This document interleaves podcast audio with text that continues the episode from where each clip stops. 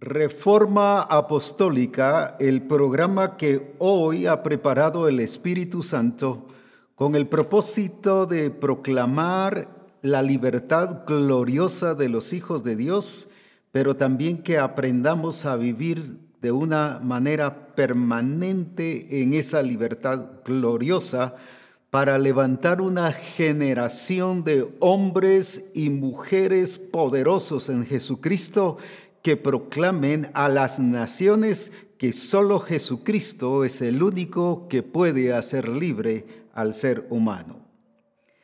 Exaltamos a Jesucristo y exaltamos la obra del Espíritu Santo en Misión Cristiana el Calvario, por lo que el Señor hizo el día de ayer en toda la misión la verdad es que en todas las naciones donde Dios ha puesto a misión cristiana el Calvario e incluso donde solo hay un grupo de comunión familiar, allí hubo una celebración, una experiencia y vivencia de libertad en Cristo, mucha comunión, mucha armonía, una relación hermosa de libertad. Y como decían varios pastores, que me comentaban y decían, hacía tiempo que no habíamos visto a la iglesia de esta manera, y yo les decía, la verdad es que nunca la habían visto así. Sí la habían visto gozosa, alegre, en comunión, pero como la vieron ayer, es otro nivel, otra dimensión. Felicito a Misión Cristiana el Calvario, los admiro, los aprecio, los amo muchísimo por ese sometimiento y esa obediencia a Jesucristo. Doy gracias a Dios por el equipo de trabajo de redes sociales. Cada vez está el Señor obrando y manifestándose de una manera preciosa y el Señor nos está enseñando a aprovechar los recursos y los dones que Él nos ha dado. Y quiero indicar quiénes son los que están trabajando, porque algunos se han preguntado, bueno, ¿y quiénes son? Pues en primer lugar tenemos al apóstol Ronald, quien está coordinando y dirigiendo el trabajo a realizar, pero también dirige las transmisiones de reforma apostólica y del discipulado de mujeres, y también está trabajando detrás de cámaras.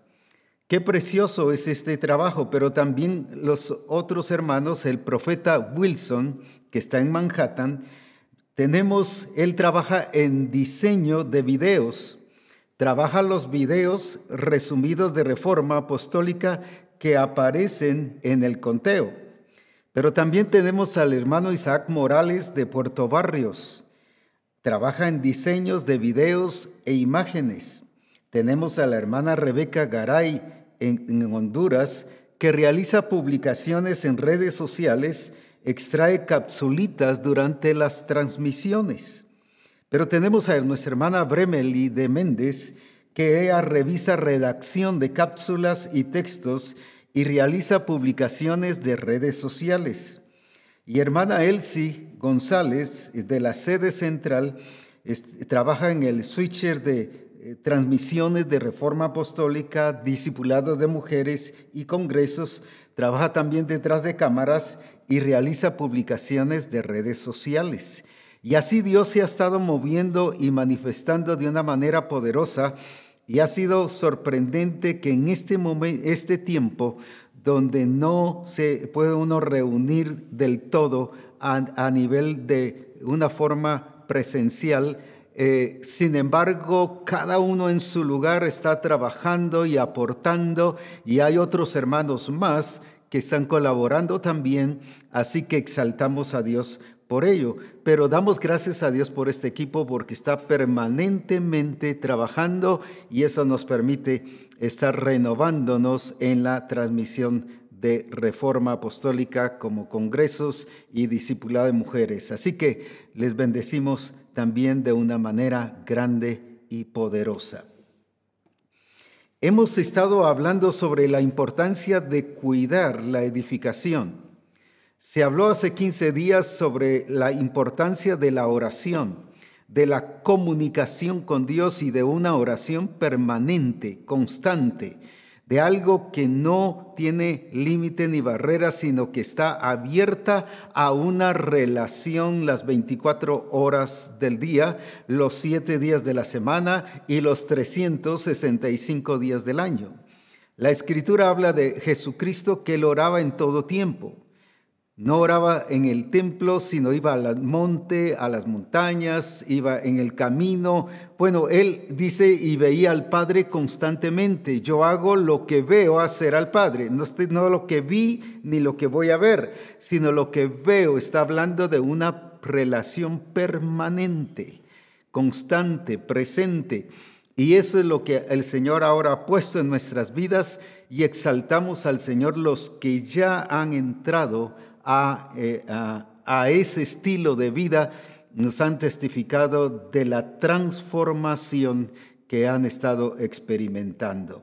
Alabo a Dios por ello y bendigo sus vidas también.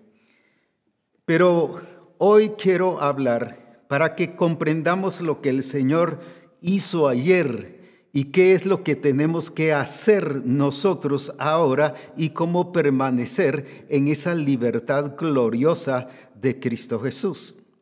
Quiero que leamos aquí en Lucas capítulo 15 y vamos a tomar como base esta, esta parábola de la moneda perdida que nos va a servir solo de base, solo de fundamento para que veamos lo que el Señor hizo con nosotros el día de ayer.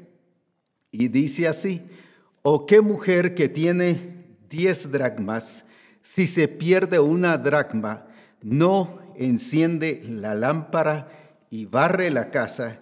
Quiero que vaya observando cada detalle, cada paso, porque voy a dar una explicación acerca de esto. Vuelvo a repetir. ¿O qué mujer que tiene diez dracmas, si pierde una dracma, no enciende la lámpara y barre la casa y busca con diligencia hasta encontrarla, y cuando la encuentra, reúne a sus amigas y vecinas diciendo, gozaos conmigo, porque he encontrado la dragma que había perdido. Así os digo que hay gozo delante de los ángeles de Dios por un pecador que se arrepiente. Voy a volver a repetir la última parte. Así os digo que hay gozo delante de los ángeles de Dios por un pecador que se arrepiente. Y quiero aprovechar a que leamos de una vez en una de las versiones que nos van a ayudar a entender mucho más este, esta experiencia y esta vivencia que el Señor nos está revelando en, ese, en este párrafo. Y dice en la versión eh, antigua, y cuando la hubiere hallado, junta las amigas y las vecinas, diciendo, dadme el para bien, porque he hallado la dragma que había perdido. En relación a esto, hoy quiero que comprendamos esta parábola y que comprendamos la revelación que el Señor nos está mostrando y para ello voy a quitar un paradigma, una idea religiosa, y especialmente para aquellos hermanos que ya han ministrado durante muchos años, va a, experimentar un cambio, pero para eso estamos y reforma está para eso, para declarar la verdad de Dios. Por ejemplo, dice en este pasaje que así es que los ángeles de Dios se gozan por un pecador que se arrepiente. Todo el tiempo yo he oído que aquí se refiere la iglesia, los evangelistas, los predicadores, y quiero confesarles que durante muchos años al principio yo enseñé lo mismo. Yo lo enseñaba de una manera evangelística y decía, aquí está hablando del pecador inconverso. Aquí está hablando, cuando habla de pecadores, está hablando de los inconversos y que hay gozo en los cielos por un pecador que se arrepiente, pero refiriéndome a un inconverso que se entregaba al Señor.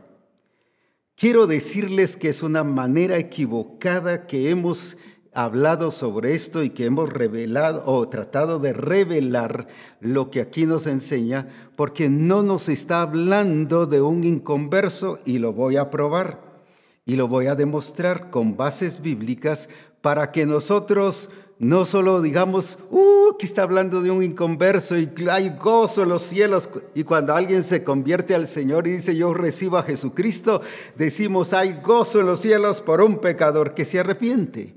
Quiero decirles que sí lo hay, pero aquí no nos está enseñando sobre eso. La iglesia ha cometido el error por muchos años y especialmente en, la escuela dominical y en muchas otras eh, métodos de estudio de la palabra o de lectura de la palabra. Por ejemplo, durante mi tiempo se reforzó, que yo me acababa de convertir, se reforzó mucho aquello de leer la escritura durante un año. Y había que leer la escritura en un año y uno trataba de leer, eran como seis, siete ocho capítulos diarios y uno leía y, y ya terminaba el año y gozoso y el otro año igual y el otro año igual y el otro año igual e incluso todavía hay. En la escuela dominical, por ejemplo, se le enseña a los niños a leer a ver cuántos versículos leyeron. Y hay iglesias que, hasta ponen en sus, así en, así en el altar, cuántos versículos leyó este domingo la, la iglesia. Pero eso es pura entretención, porque solo nos está distrayendo de una realidad que debemos de vivir. La, escritura no nos enseña solo a leerla, sino a escudriñarla. Y escudriñar significa entender, llegar a entender lo que el Espíritu Santo nos está diciendo ahí, lo que Dios nos quiere decir. No es solo leerla. Al diablo le encanta que la iglesia lea la, Biblia, la escritura, pero no es solo con leerla, ya nos tiene entretenidos pero lo que el Señor nos quiere enseñar es la revelación que hay allí. Ahora, cuando hablamos de por un pecador que se arrepiente, pensamos en el inconverso. Y pecador está hablando, es un verbo pecador. La palabra pecador está hablando de una acción, es alguien que practica el pecado, es alguien que hace, que actúa, que ejecuta el pecado. No solo lo piensa, sino lo hace, lo cual puede ser un cristiano, como lo vemos en las escrituras, pero que practica el pecado. Se recuerdan que vimos de la naturaleza pecaminosa, dice Colosenses 3.3, que ya fuimos muertos a ella, pero el versículo 5 de Colosenses 3 dice, haced morir pues lo terrenal. Ahora, esos términos nos han dañado porque nos han hecho pensar y nos han enseñado a ser buenos toreros. Voy a explicarlo así. ¿Qué es eso de buenos toreros? ¿Qué hace el, torero cuando viene el toro? Se hace el quite y deja pasar. Y nosotros como iglesia, lamentablemente muchos ministros nos han enseñado a esquivar la palabra y a dejarlos pasar y por eso es que la esposa cuando oye la predicación, ah, esa enseñanza está buena para mi esposo, la esquiva. O a, la inversa, el, esposo, ah, esa enseñanza está buena para mi esposa, la esquiva. Y así, ah, esta enseñanza está buena para el pastor, la esquiva. El discipulador, ah, esta enseñanza está buena para el grupo de comunión familiar, la esquiva. Y eso es lo que nos ha enseñado lamentablemente la iglesia, pero es una trampa del diablo para no entender la palabra del Señor quiero explicar cómo es que la iglesia ha leído la palabra y lo voy a, explicar con una experiencia que tuve en una reunión, por cierto, de apóstoles de diferentes misiones, pero estábamos precisamente leyendo Lucas 19.10. En Lucas 19.10, y miren cómo lee la iglesia. Y ahí es donde está la serpiente distorsionando nuestros pensamientos. Temo que como la serpiente engañó a Eva, así vuestros sentidos, dice la escritura, sean, lo voy a decir así, distorsionados, desenfocados de la verdad de Dios. Leamos qué dice allí, para que entendamos bien esa palabra pecador. porque el Hijo del Hombre vino a buscar y a salvar lo que se había perdido. Dejémoslo un momentito allí, por favor. Ahora, otra vez lo voy a leer, porque el Hijo del Hombre vino a buscar y a salvar, insisto, lo que se había perdido. Ahora, entonces, en esa reunión de apóstoles, en esa reunión de apóstoles, imagínense, viene y dice, entonces el hermano, uno de los hermanos, sí, porque lo que, lo que se había perdido fue el hombre y por lo tanto el Señor vino a buscar al hombre y vino a salvar al hombre. Yo le digo, no, eso no está diciendo ahí.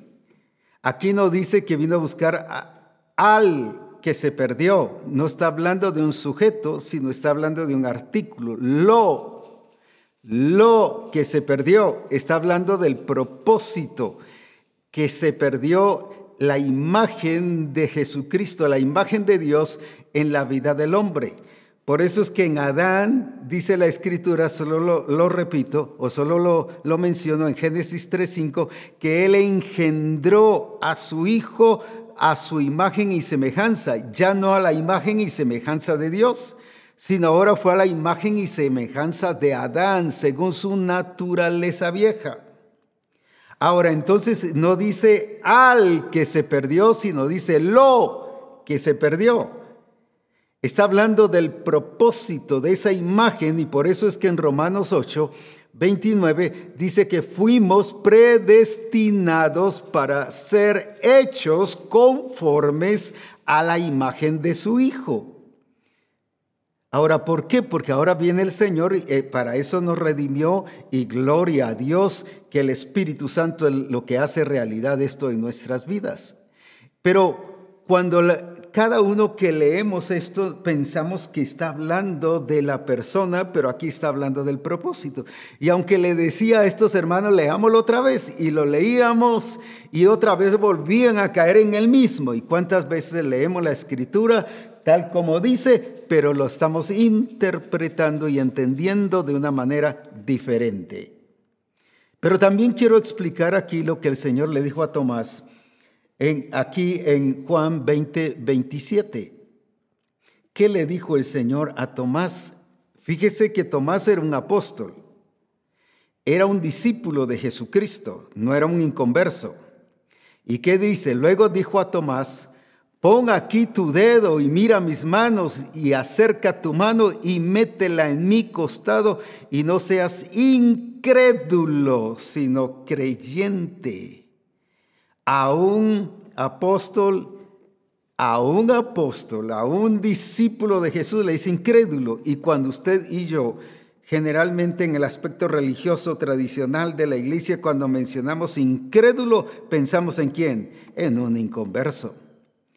Tomás no era ningún inconverso. Tomás era un discípulo de Jesús, un apóstol, un llamado a declarar la, la, expresión del reino de Dios, pero le dice no seas incrédulo. Lo mismo es la palabra pecador. Lo pensamos que es un incrédulo aquí o es un inconverso. Aquí la palabra incrédulo pensamos que es inconverso. Sin embargo, como dije, se la está diciendo a un discípulo de Jesucristo que uno asume o que uno piensa que debería estar bien entendido y bien claro y creyendo en el Señor en todas las cosas porque caminaba, vivía con el Señor Jesucristo, miraba los milagros, era testigo y aquí ya era testigo de tantas cosas que, que el Señor le había mostrado. Sin embargo, le dice incrédulo. Así que estoy usando esos términos pecador e incrédulo que los ponemos y asumimos que está hablando de un inconverso, cuando está hablando de personas que conocen al Señor. Pero ahora vayamos a Apocalipsis 3:20. Y es una palabra que yo diría que es tremenda para la iglesia. Para mí es un caso muy, muy, muy que de una iglesia, pero ese es el reflejo de las demás, pero un, versículo muy fuerte y muy profundo que se usa para evangelizar y no es para evangelizar Porque si usted lee al principio, solo lo menciono, le está hablando a la iglesia de la Odisea. Le está hablando a una iglesia, no le está hablando de inconversos. Está diciendo, es, es la, a la iglesia de la Odisea, es, es a ustedes que les estoy hablando. Así, o sea, no le está hablando a gente inconversa. ¿Y qué dice? He aquí, ¿qué cosa? Yo estoy a la puerta y llamo, y si alguno oyere mi voz, ¿qué dice? Entonces entraré a él y cenaré con él y él conmigo. ¿Y cuánto decimos al inconverso? Mire, si usted abre la puerta, Jesús va a venir y va a entrar y va a cenar con él. No, era una iglesia que tenía a Jesús afuera. Pero esto los damos como mensajes evangelísticos, como textos y bases evangelísticas, cuando es uno de los graves errores porque le está hablando a la iglesia, a la iglesia de la Odisea. Lo que quiero entonces mencionar es cómo es que la iglesia ha distraído y como dije, hemos hecho como buenos toreros, sí, esto se refiere Voy a volver a mencionar el pasaje de Apocalipsis 3:20. He aquí yo estoy a la puerta y llamo, teniendo a un Jesús afuera. ¿Y qué hace la iglesia? Ah, sí, como buen torero, ¿qué hace la iglesia? Esquiva. Sí, le está hablando a ellos, a los impíos, a los que no conocen al Señor, pero no a mí. La iglesia y los predicadores y la tradición y la teología nos han enseñado a evadir la verdad de Dios. Y por eso es que siempre pensamos en el otro. Sí, es, le está hablando a él, le está hablando al hijo, le está hablando a la esposa, le está hablando al pastor, le está hablando al hermano, le está hablando, sí, al empresario. Ah, qué bueno, pero no a mí. Ahora, entonces cuando está hablando de pecador, no está hablando de una persona inconversa, sino está hablando de una persona que está, ha participado ya de una experiencia en el Señor y la explico de esa manera y volvamos a Lucas capítulo 15 para explicarlo. Nos está hablando de una mujer, de una mujer que tiene 10 dracmas. Cuando alguien se casa o se casaba en ese tiempo, se le daba a la esposa, a la mujer en este caso, 10 dracmas como señal de respeto, como señal de confianza, como señal de, de, honorabilidad. Y ella tenía que cuidarlo. Ahí mostraba ella su diligencia, mostraba ella su sobriedad, si era ordenada. Ahí ella mostraba que era, si era, era sobria. Y lo voy a explicar ahí mismo, porque nos lo da no que lo vamos a interpretar, sino ahí mismo nos lo dice. Ahora veamos bien, no nos está hablando de un impío, ¿por qué razón? Porque el impío, el que no tiene al Señor, está totalmente condenado. Dice la escritura, lo menciono nada más en Juan 3, 17, el 16 dice que porque de tal manera amó Dios al mundo que ha dado a su Hijo unigénito para que todo aquel que en Él cree no se pierda, mas tenga vida eterna. Pero luego el 17 dice, más el que no cree, está hablando del ser completo, será condenado. No dice que será condenado, es condenado. Es condenado. Y la idea que uno tiene es que será condenado, pero dice que ya es completo.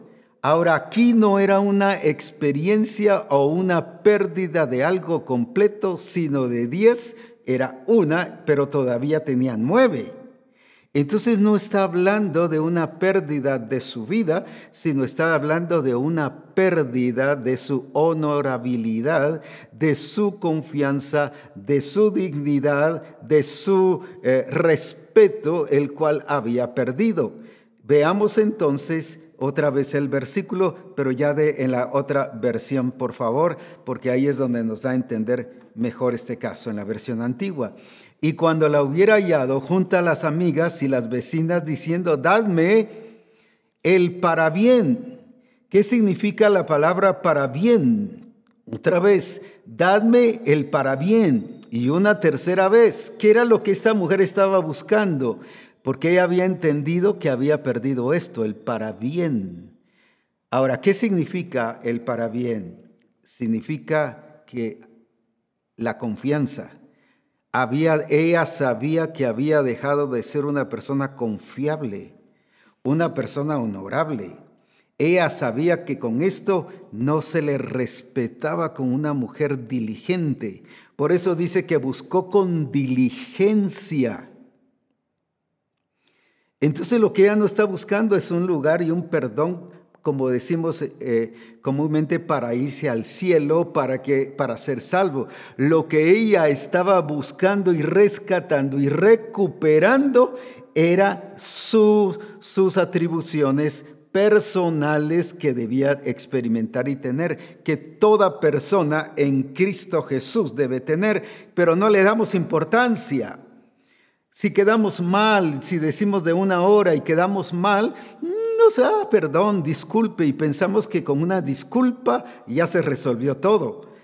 Pensamos quizá así ah, tal cosa, un error que, ay, disculpe que cometí el error. Disculpe tal cosa y pensamos que con una disculpa se, se resuelve todo. Esta mujer nos enseña que no son con disculpas que se resuelve todo, sino es con acciones que recuperan lo que se había perdido. En este caso había perdido una dracma y tenía nueve. Entonces no está hablando de salvación. Está hablando de sus virtudes, está hablando de esas características que nosotros como hijos de Dios debemos de darles importancia, como la justicia, la rectitud, la honorabilidad, el respeto, el que seamos personas confiables. Esta mujer había dejado de ser confiable. Ella misma lo entendía, que había perdido su respeto ante los demás, porque cualquiera se podría burlar, cualquier mujer, y, reírse de ella, porque no llevaba las diez dracmas, sino solo nueve. Y ella, ¿qué hace? Esto no lo hace un inconverso, por eso esto no tiene nada que ver con inconversos. ¿Qué es lo que la escritura dice que hizo? Empezó a barrer y diligentemente, dice la escritura. Y con, dice que barrió la casa donde ella sabía que se había perdido la dracma. Cuando un impío busca de esta manera su salvación, o sea, por eso no está hablando de su salvación. Al impío hay que irlo a buscar, por eso dice ir y hacer discípulos, es de ir y hablarles, pero esta mujer no, no se le fue a hablar, esta mujer, ella fue la que vino a buscar. Ella entendía que tenía que ser restaurada y recuperarse su valor, su valor, su valentía de buscarla. Ella, como decimos aquí en Guatemala, dio la cara y respondió en relación a, las atribuciones que ella debiese tener. Ella misma no puso a otras personas, vengan y ayúdenme, oren por mí, por favor, como hace mucha gente, ore por mí para resolver el problema. No, hombre, resuélvalo usted. Esta mujer nos enseña que ella resolvió el problema que ella misma retomó su responsabilidad y ahora dice, dadme el para bien, el visto bueno, la aprobación. Y esto el Señor me enseñaba que fue lo que Misión Cristiana el Calvario recuperó ayer, la aprobación, el visto bueno, el ser confiables, el respeto, el respeto no solo como iglesia, el respeto como personas, el respeto ante las naciones, pero especialmente el respeto ante las huestes espirituales. Oh, si algo respeta el enemigo, es gente que vive acorde a la palabra de Dios, que es confiable, que vive lo que dice la escritura, escrito está. Pero alguien que no es confiable no solo le abre la puerta al enemigo y por lo tanto el enemigo no le tiene respeto.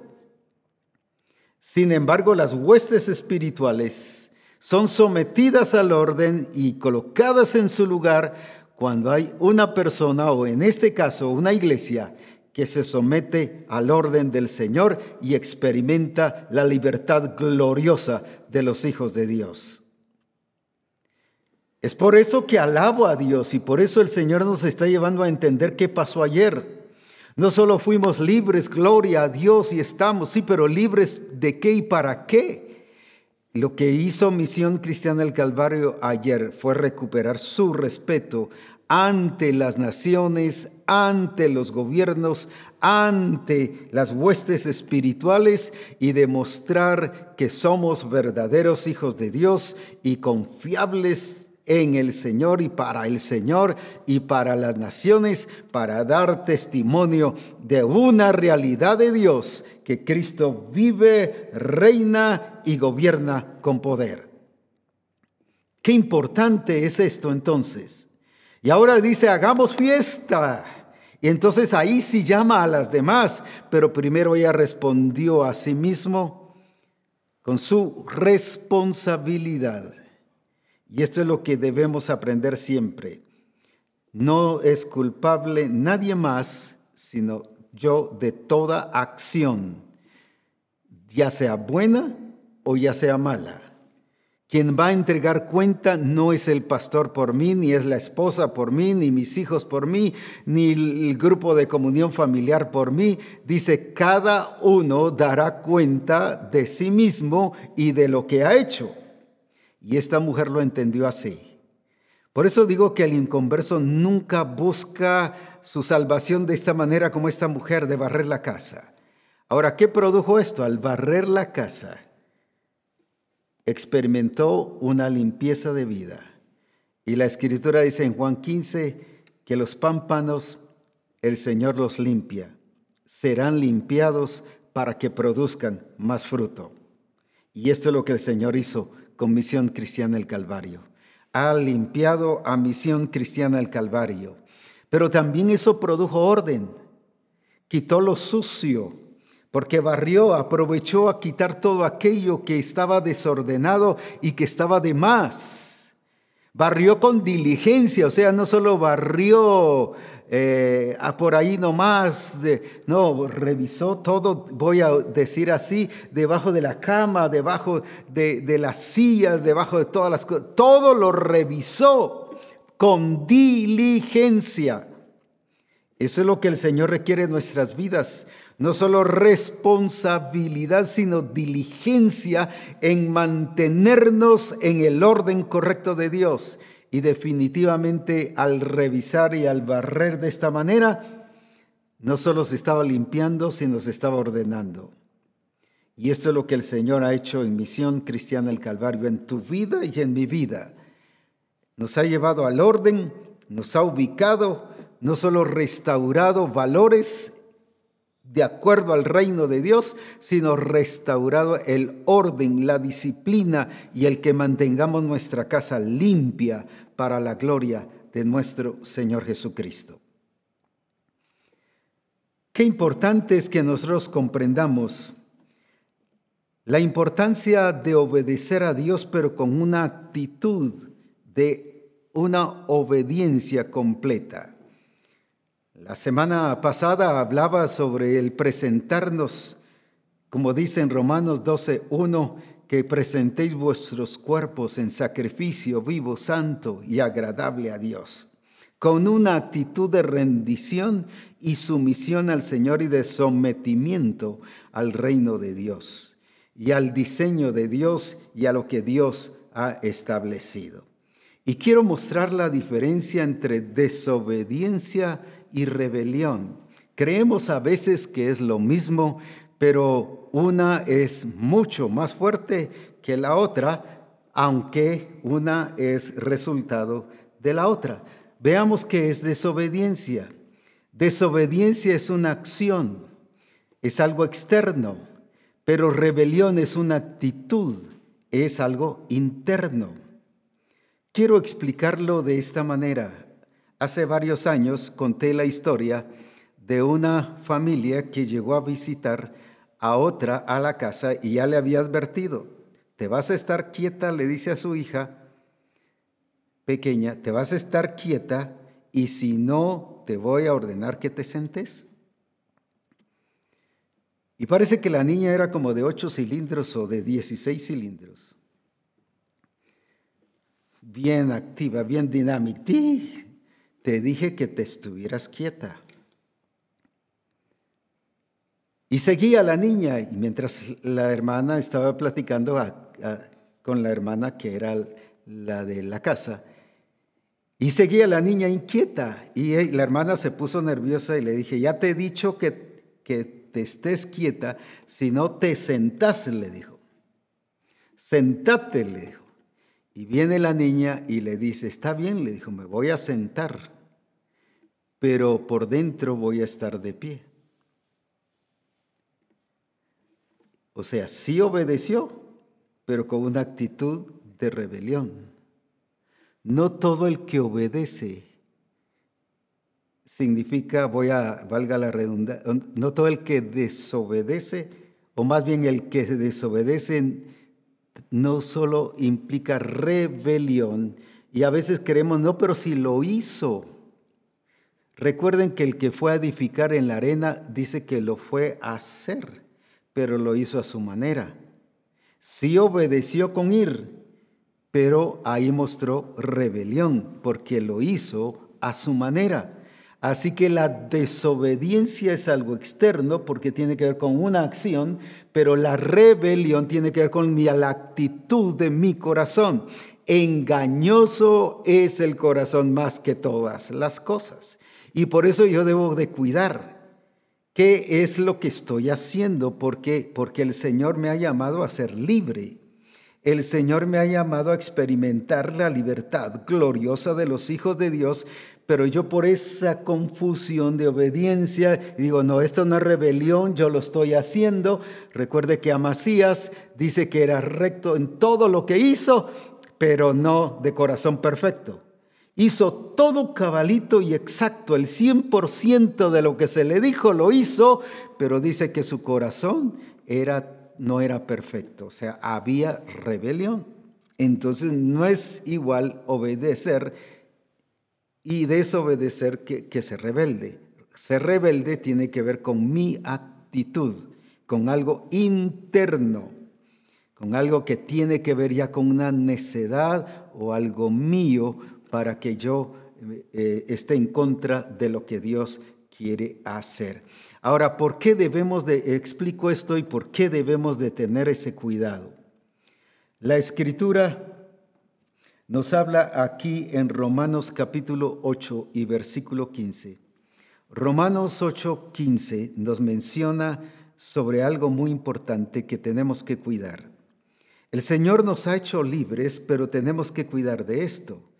Y recuerde que mencioné de cómo transforma, cómo cambia cuando interpretamos mal la escritura, aunque la leamos bien.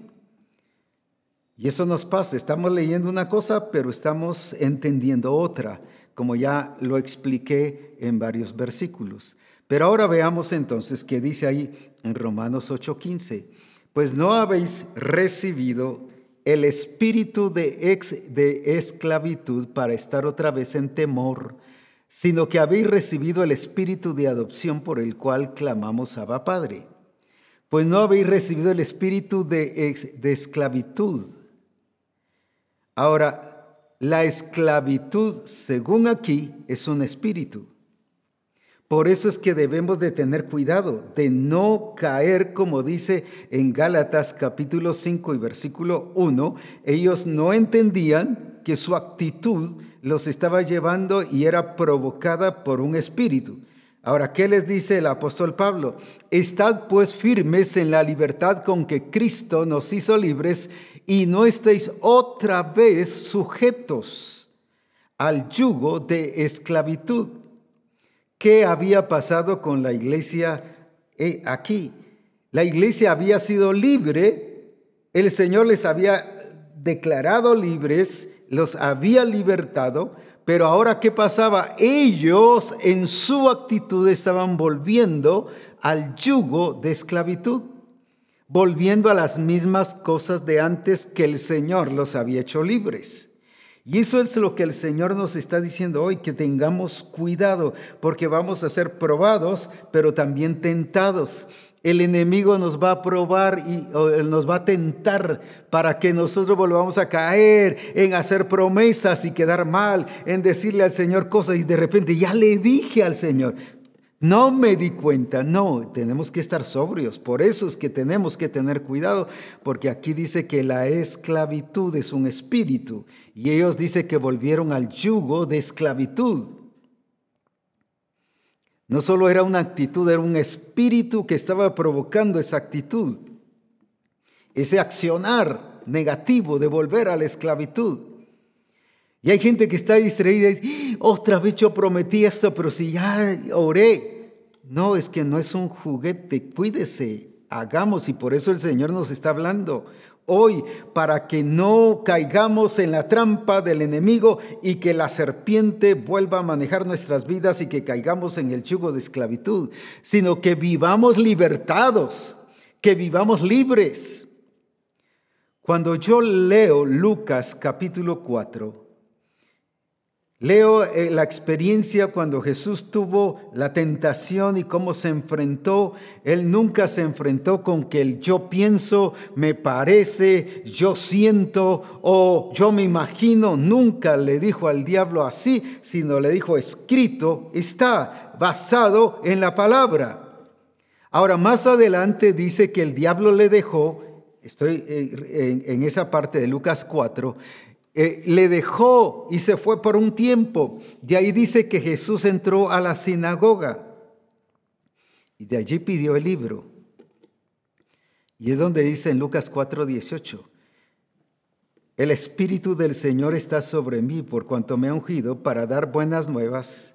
Y mire su mensaje allí. ¿Qué fue lo que leyó? Para dar libertad a los cautivos y más adelante dice, para pregonar libertad a los oprimidos. Dice, el Espíritu del Señor está sobre mí por cuanto me ha ungido para dar buenas nuevas a los pobres, me ha enviado a sanar a los quebrantados de corazón y a pregonar libertad a los cautivos y vista a los ciegos. Y yo, mire cuántas veces habla de libertad y a poner en libertad a los oprimidos Lucas pone que eh, en este caso el primer mensaje de Jesucristo después de la tentación fue libertad, ser libres, y que el Espíritu del Señor viene precisamente para declararnos libres.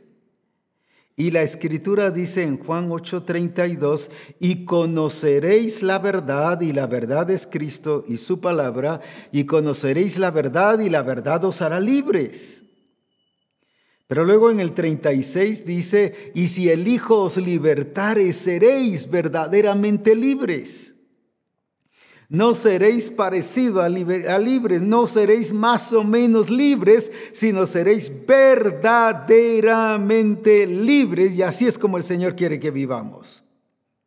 Pero ¿cómo vivía la iglesia de Galacia? Volviendo al yugo de esclavitud, porque no entendieron que era un espíritu que los estaba llevando a caer otra vez en algo que el Señor los había libertado.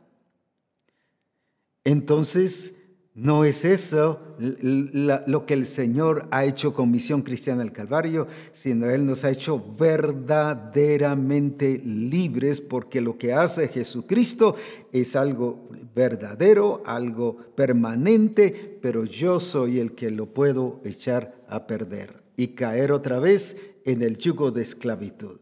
Pero lo que el Señor quiere mostrarnos es que Él nos ha hecho libres.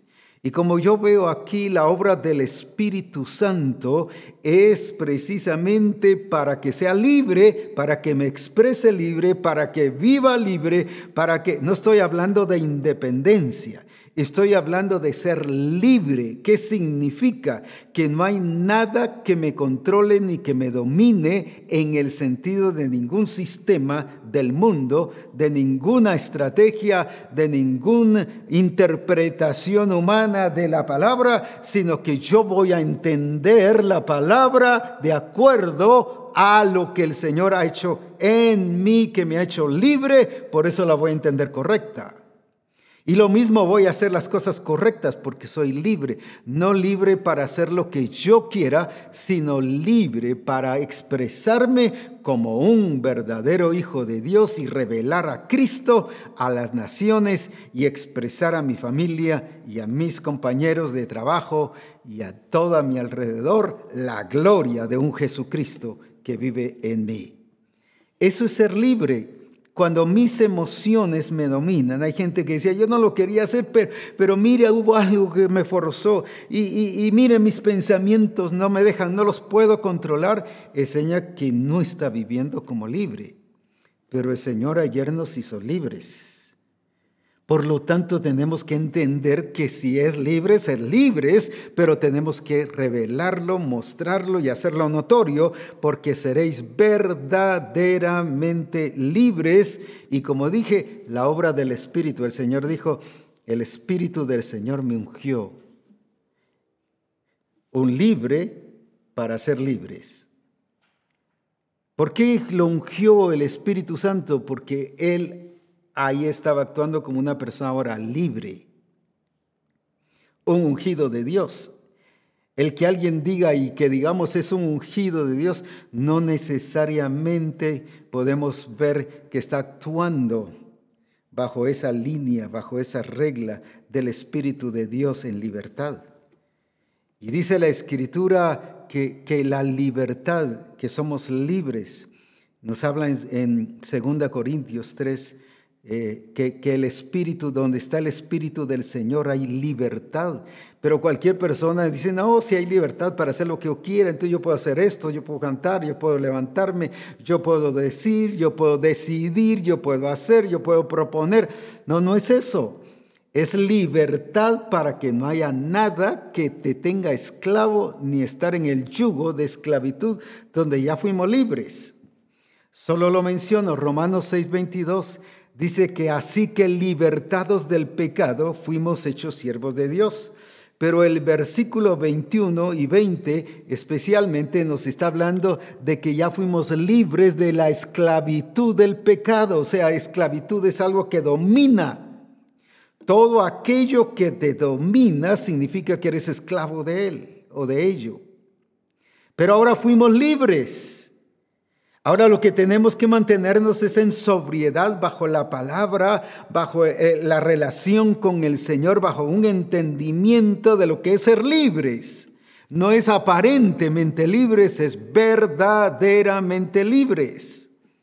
Para expresarnos, para actuar, donde no haya ninguna tensión, ninguna presión, donde no haya nada que te esté controlando ni dominando. Es que fíjese que la gente me dijo eso, por eso me siento mal.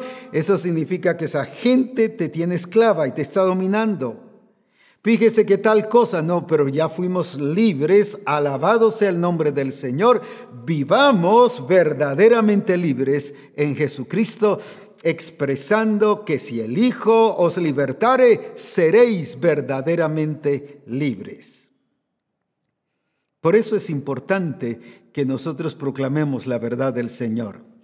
E incluso cuando, cuando somos tentados y cuando experimentamos algo.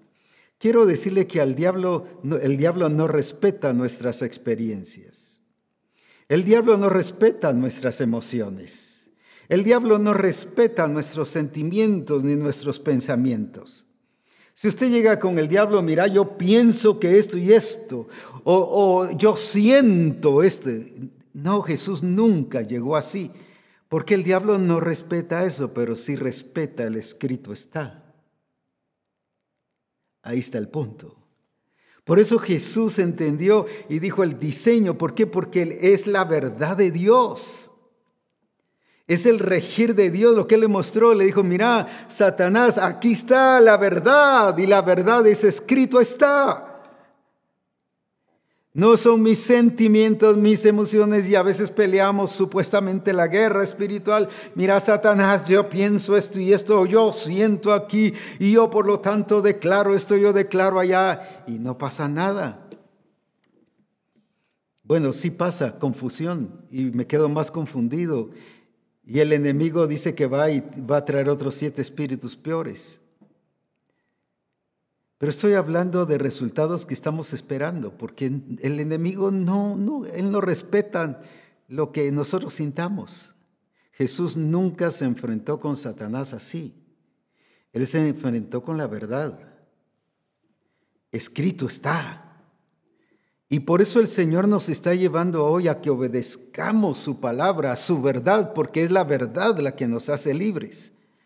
Por eso es que si leemos en, en Gálatas capítulo 3 y versículo 1, dice, ¿quién os fascinó para no obedecer? no una doctrina humana, sino la verdad, para no obedecer la verdad. ¿Qué fue lo que el enemigo trató o, le hizo quitar a la iglesia de Galacia? Quitarle la verdad, porque al quitarle la verdad, rápido iba a caer en el yugo de esclavitud otra vez. Por eso es que el enemigo te va a tratar de quitar la verdad no tus experiencias, no tus vivencias, no lo que tú sientes, lo que te parece. Y como decía el lunes pasado, nuestras buenas intenciones y el yo quiero, yo pienso o yo asumo. No, nada de eso. El enemigo lo que siempre tratará de quitarte la verdad para que tú entiendas la palabra de una manera diferente y, que, y que no dé fruto esa semilla, que no produzca fruto la palabra.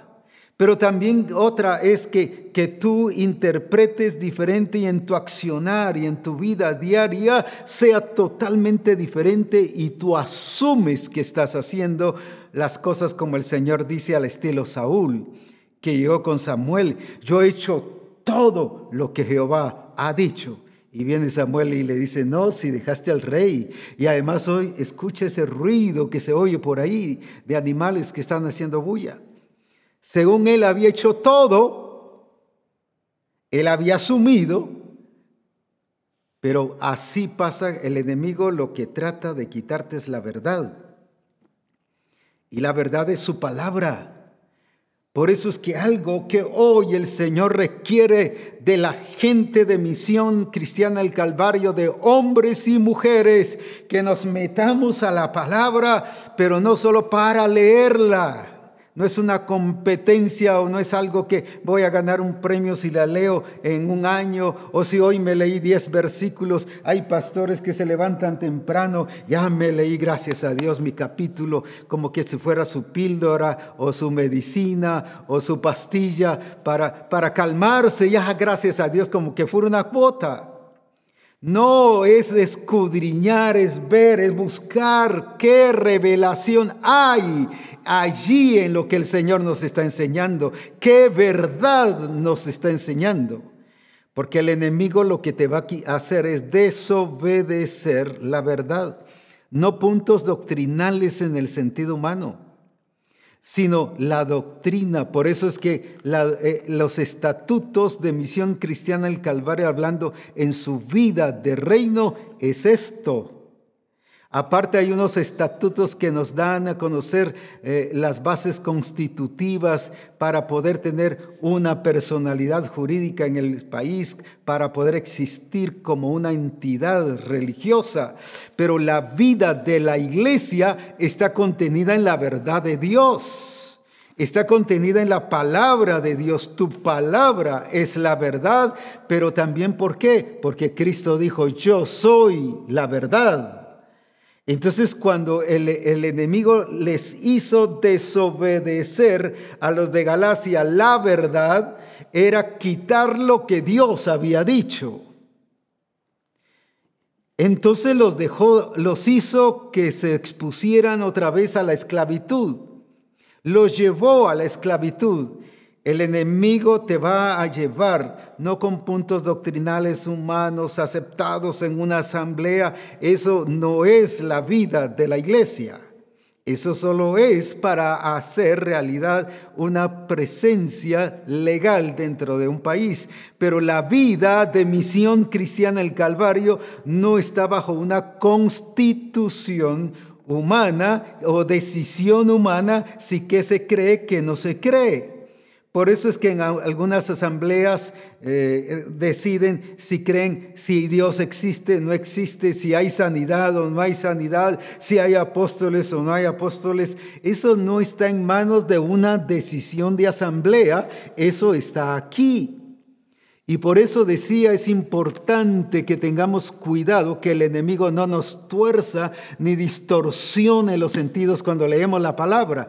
Y la podemos leer correctamente, como decía en esa reunión que, que, tuve, que se leía que él había, venía a buscar lo que se había perdido, pero seguíamos, seguía enseñando lo mismo que tradicionalmente la iglesia ha enseñado.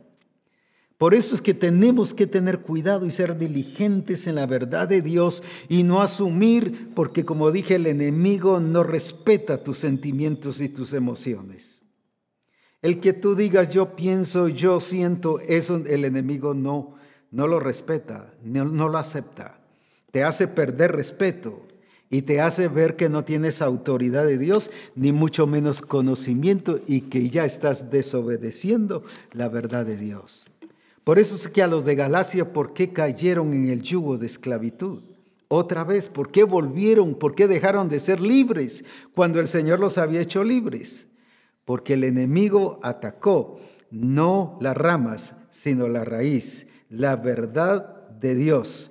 Y por eso es que Misión Cristiana del Calvario tiene que ver el diseño no como algo que yo decido, siento hacerlo o solo una parte siento hacerlo o no siento hacerlo, sino que tenemos que ver que aquí está la forma en que el Señor nos dice cómo debe regirnos en nuestra vida personal, cómo debemos regirnos a nivel de familia, a nivel de congregación, a nivel de empresario, a nivel de profesional, de ciudadano, a nivel de, todos los, de todas las áreas y todo lo que esté a nuestro alrededor, cómo debemos conducirnos. Aquí está pero no está para decidir si sí o si no, o reunámonos en la asamblea, si lo hacemos o no lo hacemos, si creemos que Él sana o no sana. Cuando dice Jehová es tu sanador, no está a disposición si queremos o creemos que Él sana o no sana. La escritura dice que Él es sanador. Punto. Aunque los demás digan que no sana, Él sana. Aunque él diga que no, eh, la gente crea que no existe Dios, Dios existe. ¿Por qué? Porque aquí están nuestros estatutos. Aquí está el regir. Quiero que leamos y vamos a leer en Génesis 26, del 1 al 2 o del 1 al 3, y vamos a ver por qué Isaac fue bendecido. Y vamos a ver por qué fue bendecido. Miremos esa parte muy importante porque ahí es donde nos confundimos. Ah, es que como era hijo de Abraham. Ah, pero es que como, como fue eh, alguien que, que el hijo de la promesa. Todo eso sí es parte, pero eso no definió su bendición. Leamos qué dice ahí en Génesis 26. Después hubo hambre en la tierra, además de la primera hambre que hubo en los días de Abraham. Y se fue Isaac a, Abime, a Abimelech, rey de los filisteos, en Gerar. Y se le apareció Jehová, escuche bien esto, y le dijo, no desciendas a Egipto, habita en la tierra que yo te diré. Habita como forastero en esta tierra y estaré contigo. Escuche muy bien esto que voy a leer. Y estaré contigo y te bendeciré.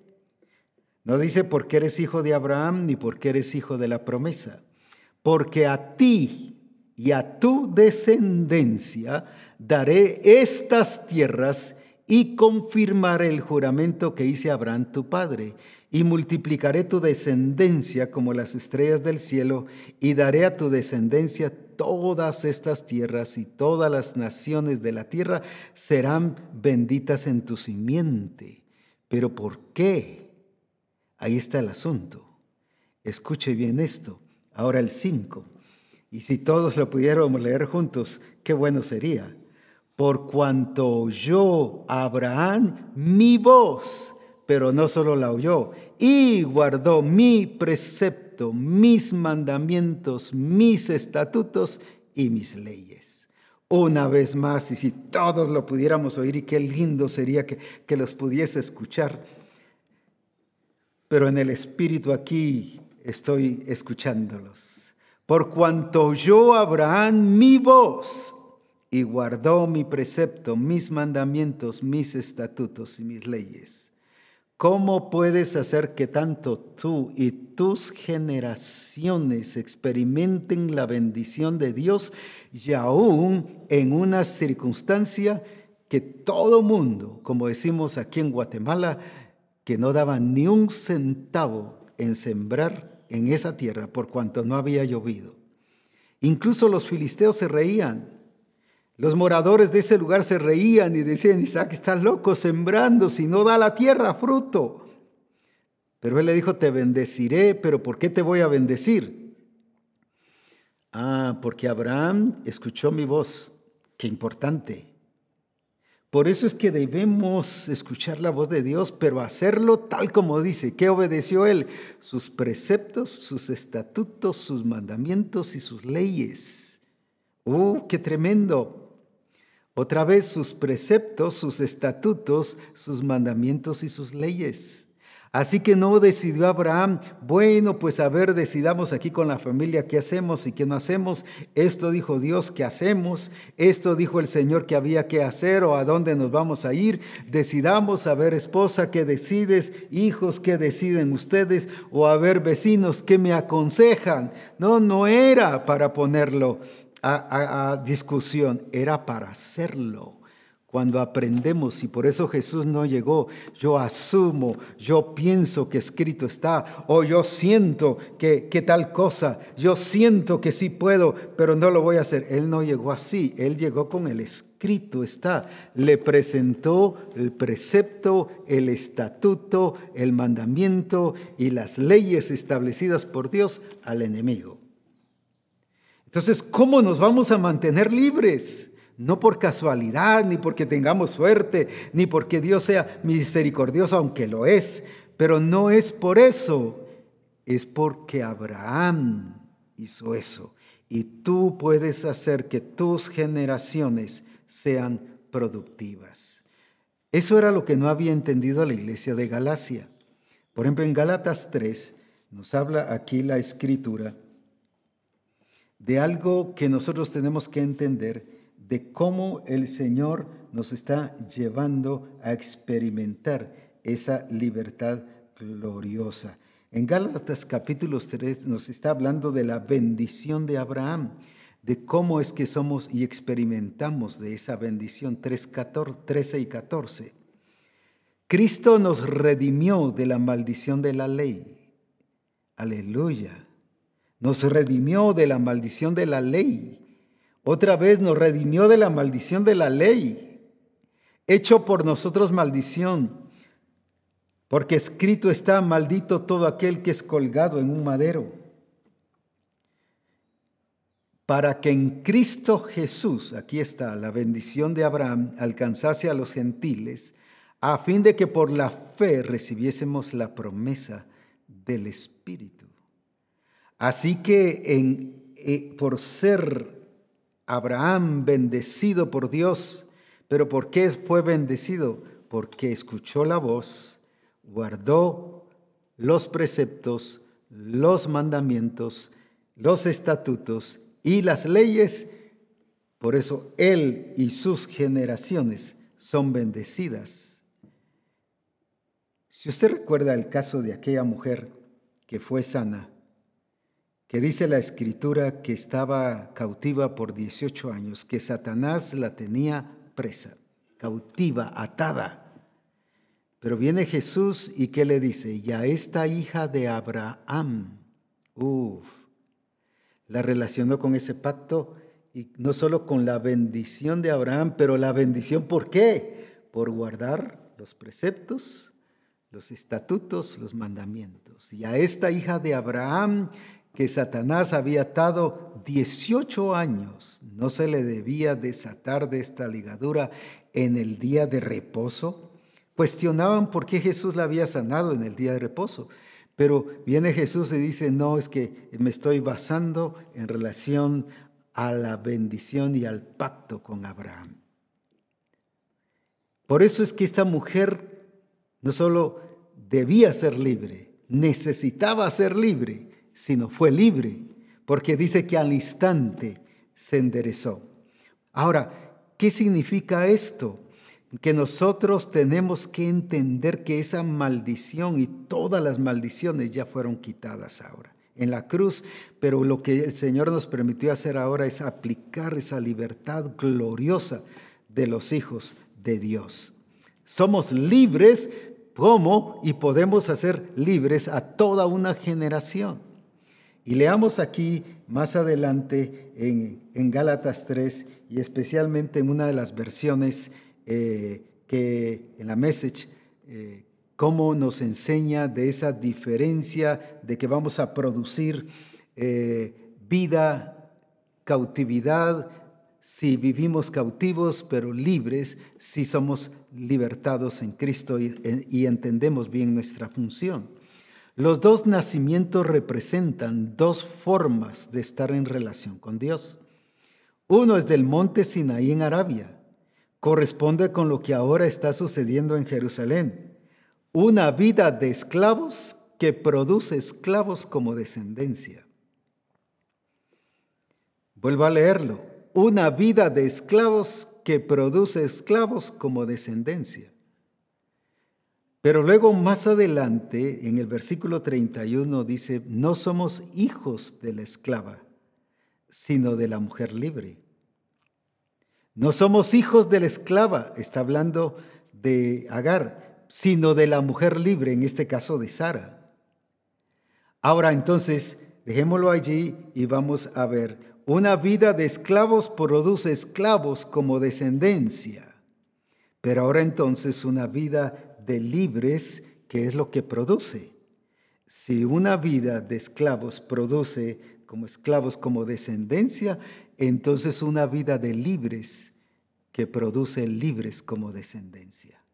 Para eso nos ha puesto Dios y por eso es importante cuidar nuestra libertad gloriosa en Cristo Jesús. ¿Por qué? Porque no solo vamos a experimentar libertad y vivir libres, sino vamos a producir libres, personas libres con la imagen de Cristo, con la genética de Cristo, expresando a Cristo sin que no haya nada que tenga que ver. Por ejemplo, el Señor mismo dijo, el príncipe de este mundo no tiene nada que ver conmigo. No tiene nada que ver. Aunque lo tentaba, aunque lo atacaba, trataba de hacerlo caer, pero lo dijo es que no tiene nada que ver, era libre. En otras palabras, ni las presiones del diablo lo dominaban. No hubo nada, ni circunstancias. Cuando iba para Gadara, le aparece una tormenta. Y cualquiera se hubiera desanimado, ah, quiere decir que el Señor quiere que no vaya.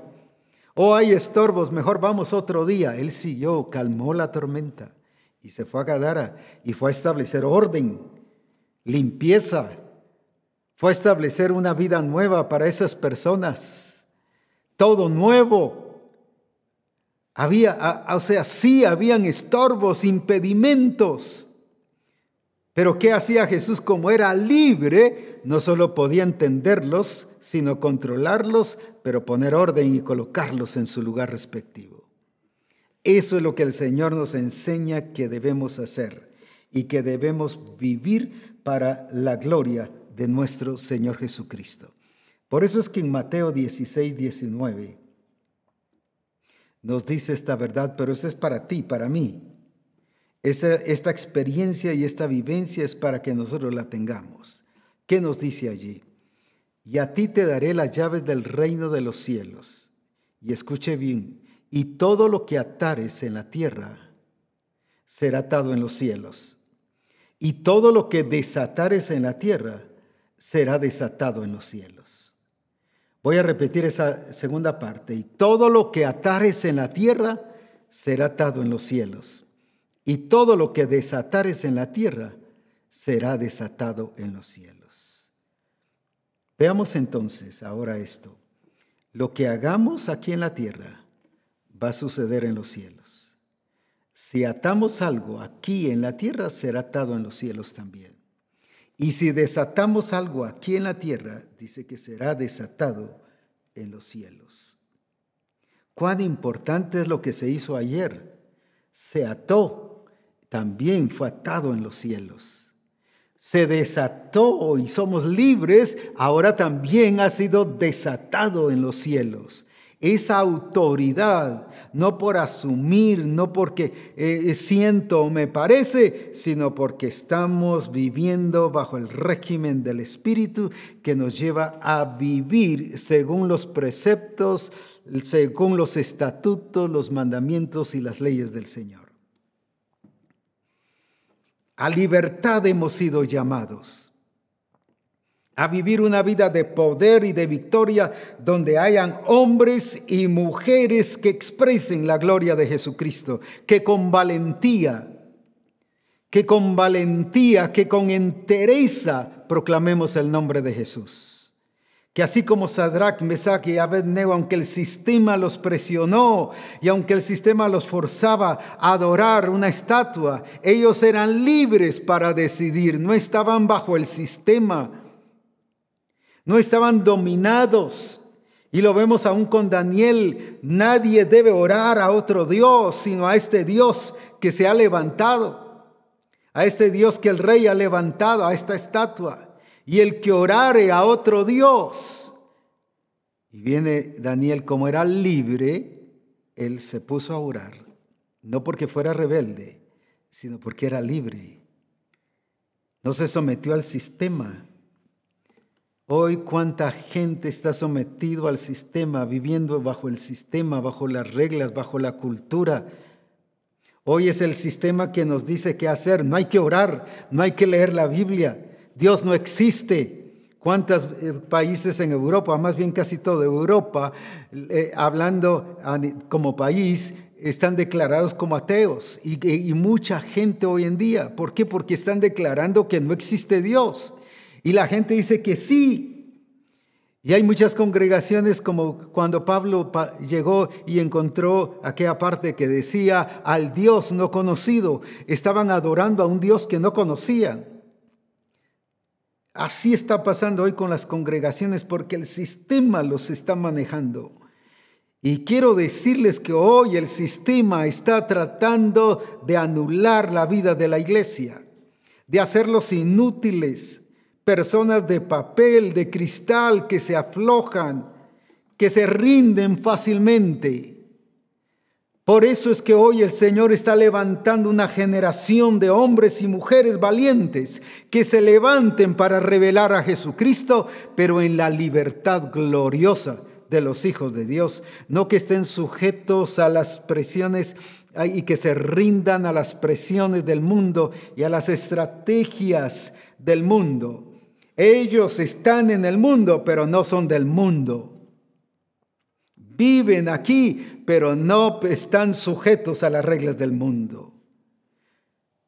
¿Cuántas veces vemos en la bendición de Abraham? Dice que cuando murió, cuando murió Abraham en el capítulo 24, dice que murió próspero, bendecido, enriquecido. Murió bendecido en todas las cosas.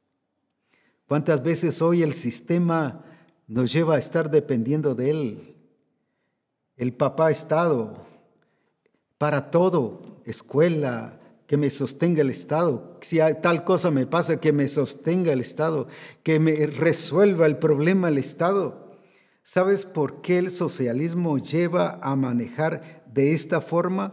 Todas estas son acciones socialistas. ¿Por qué? Porque es para manipular, para detener.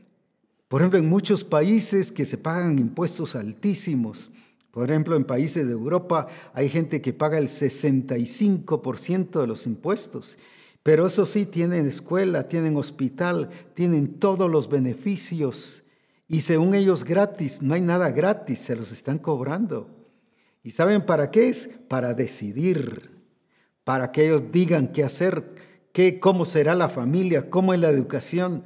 Ahora le están diciendo a los niños a qué escuela ir y a qué iglesia ir. Incluso ya han llegado documentos a muchos niños y papás y les dicen no debe ir a tal iglesia, sino debe ir a tal iglesia. Quieren gobernar. Y no solo en Europa, sino en Estados Unidos y cuántos lugares ya está pasando todo esto. Pero ¿qué pasa con una persona libre? Por eso es que el enemigo lo que está aquí tratando de quitar es la verdad, de que desobedezcamos, pero la verdad, de quitarnos la verdad, porque al quitarnos la verdad caemos otra vez en el yugo de esclavitud. Pero al permanecer en la verdad, en el escrito está, conectados con Dios, con esa vid verdadera, conectados con la vida en Cristo y de Cristo para expresarla, vamos a vivir como personas libres y no solo vamos a libertar la creación, sino vamos a libertar naciones, pero nosotros como personas vamos a vivir libres y vamos a vivir en el poder de Dios. Cuando leo en Efesios capítulo 6 y versículo 13, Efesios 6 y, versículo 13, miro por qué el Señor nos habla de que tenemos guerra espiritual y batalla, pero dice que tenemos armas espirituales y dentro de ellos está la palabra, la verdad. Por eso es que la he mencionado. Dentro de esas, ese, fundamento que establece ahí, yo recuerdo que aún siendo inconverso, me invitaron a ir a, aquí a, un, a Montesión, a un retiro en ese tiempo de niños. Y me enseñaron a, a, a, guerrear y me hicieron, y, o más bien nos pusieron a hacer una espada de, de papel y que éramos ahí soldados y nos hicimos una gorra, un casco de papel y cosas así, según nosotros éramos soldados y guerreros y tengo la espada. No es eso, es puras fantasías y entretenimientos. Eso no es cierto. Aquí está hablando de esa verdad y que yo esté sujeto a esa verdad. Pero ¿qué dice ahí en Efesios 6:13? Dice, por tanto, tomad toda la armadura de Dios. ¿Pero para qué? Para que podáis resistir. Vuelvo otra vez a leer, para que podáis resistir una vez más ¿Para qué la armadura de Dios? Para que podáis resistir. Pero escuche bien esto que voy a leer, por eso es que estoy llamando la atención y me estoy entreteniendo ahí. En el día malo, y habiendo acabado todo, estar firmes. Para que podáis resistir en el día malo. ¿Para qué es entonces la armadura espiritual? Para que podamos resistir en el día malo. Pero hay algunos que ese día se nos convierte en semanas, se nos convierte en meses. Hay otros que se nos convierte ese día malo en años. Y hay otros que nos, se nos ha convertido en toda la vida. Tenemos que comprender que Jesús entendía eso y por eso era que Él actuaba en lo correcto y de acuerdo a la palabra y de inmediato. Él no dejaba que las cosas crecieran y aumentaran y se desarrollaran y, que después se pusiera la cosa difícil. No dejaba nada para después. Él actuaba conforme la palabra. Él actuaba en el momento que el Espíritu Santo le guiaba de actuar. No ha llegado mi hora, pero actuó cuando fue la hora y por eso hizo el milagro. Por eso es muy importante, él no dejaba para otro día las cosas. ¿Por qué? Porque era hombre libre. Cuando alguien deja las cosas para después y para después, se le convierte ese día en semanas, en meses, en años y como dije, algunos toda la vida, todo es malo. Pero mire cómo entendía Jesús el día. ¿Qué fue lo que les dijo en, Juan capítulo 11, del versículo 7 al 9? Esto es lo que el Señor quiere que entendamos. Cuando somos gente libre, vamos a poder hacer y resolver las cosas en el momento preciso. No dejemos que las cosas crezcan, no dejemos que las cosas se pongan peor, no dejemos que las cosas se pongan más difíciles. Hagamos las cosas en el tiempo correcto y Jesús como una persona libre entendía muy bien que había que resistir en el día, no en los días, no en las semanas, no en los meses malos, sino en el día malo. Pero mire qué horario era o cuántas horas para Jesús era el día. ¿Qué nos dice ahí en Juan 11, 7 al 9? Y luego después de esto, dijo a los discípulos, vamos a Judea otra vez. Le dijeron los discípulos, rabí, ahora procuran los judíos apedrearte y otra vez vas allá. Y respondió Jesús, y respondió Jesús, respondió Jesús, no tiene el día doce horas. El que anda de día no tropieza porque ve la luz de este mundo. Entonces, ¿qué es lo que el Señor nos está diciendo en el día malo? Para Jesús, ¿cuántas horas tenía el día? Doce horas. No es que, ah, Jesús estaba viviendo, saber en qué, en qué planeta, porque el día tiene 24 horas. Sí, porque estamos contando el día y la noche. Y después habla de la noche allí. Pero el día, Él resolvía las cosas en el día. 12 horas. Y quiero darte una palabra para ti ahora. Señor me dijo que cuando entendamos esta revelación y si la entendemos hoy, de aquí a 12 horas, el Señor te va a dar cosas que has tratado de que tengas y no las has logrado. Tu sanidad va a ser antes de 12 horas. Lo que has estado pidiendo, tu restauración financiera, la vas a empezar a ver antes de las 12 horas, porque Él quiere mostrar que su palabra es la verdad. Y Él me dijo, diles que tienen que resistir en el día malo, y el día malo tiene 12 horas. Que no dejen pasar más tiempo, que no permitan que las cosas pasen más, porque son libres Jesús actuó como libre y por eso vio la gloria del Padre. Y ahora Dios quiere que en Misión Cristiana el Calvario vivamos libres y que veamos la realidad de su palabra y que en este término de 12 horas tendremos testimonios, nos harán llegar testimonios de cómo cosas que han tratado de lograr lo lograrán. ¿Por qué? Porque él entendía y actuaba como una persona libre de acuerdo a su palabra. Nunca dejes para mañana lo que puedas hacer hoy. Como que Jesús había oído esa expresión. Jesús había y dice, los discípulos, pero si ellos te están tratando de matar y de apedrearte, sí, pero eso ya pasó. Ya las 12 horas ya pasó ese día malo. Ahora yo voy como persona libre a cumplir el propósito del Señor y nadie me va a detener. El Señor quiere parar ya cualquier estorbo, cualquier impedimento, sea legal, sea físico, sea de enfermedad, sea de crisis financiera, pero Él quiere hacerlo en este tiempo, siempre y cuando vivas como libre en Jesucristo. El día tiene 12 horas y habla del día malo para que podamos resistir en el día malo y habiendo acabado todo, estar firmes. ¿Cómo debemos entonces de tener la libertad en Cristo Jesús?